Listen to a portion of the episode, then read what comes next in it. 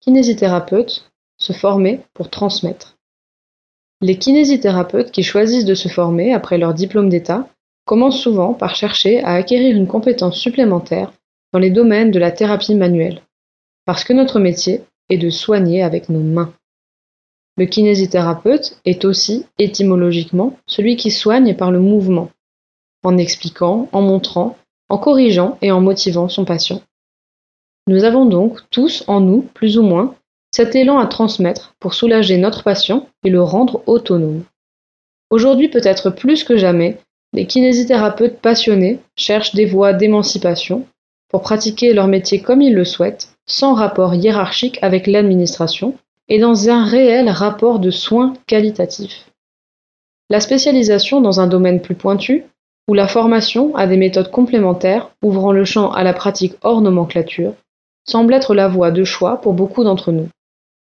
Je voudrais ici vous parler d'une possibilité d'envergure, aux potentialités infinies et qui colle parfaitement avec cette envie de complément d'activité ou encore de glissement vers l'activité déconventionnée.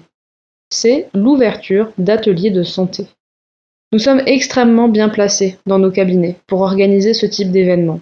Nos locaux, dont nous regrettons souvent le coût matériel, sont souvent spacieux et confortables. Notre statut, dont nous nous plaignons sans cesse au vu de la rémunération contractuelle concédée pour notre niveau d'études, est un avantage car il nous offre souvent la confiance bien méritée des patients et des autres professionnels de santé. Faisons de ces particularités un avantage, en proposant notre expertise d'une manière différente, en la valorisant à nos propres yeux et en nous autorisant à y accorder sa véritable valeur. Le champ de nos compétences est immense. Il permet à un jeune kiné fraîchement diplômé d'animer avec brio un atelier sur la prévention posturale, des groupes de stretching ou des exercices de respiration. L'assiduité des kinésithérapeutes au sein des formations continues présentielles peut aussi être vue comme le vivier de ce type d'atelier, qui pourront alors se multiplier et offrir à la population de votre quartier une véritable transmission des savoirs, comme vous aimez la recevoir lorsque vous venez vous-même en formation.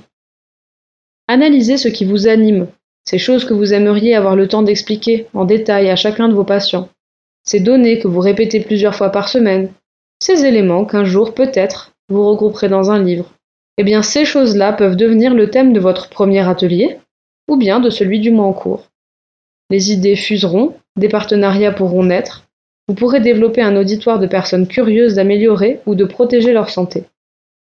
Combien de confrères, épuisés par notre si beau métier, se plaignent justement de ne côtoyer que des malades Soyez sûr de votre compétence, de la pertinence de ce que vous avez à offrir.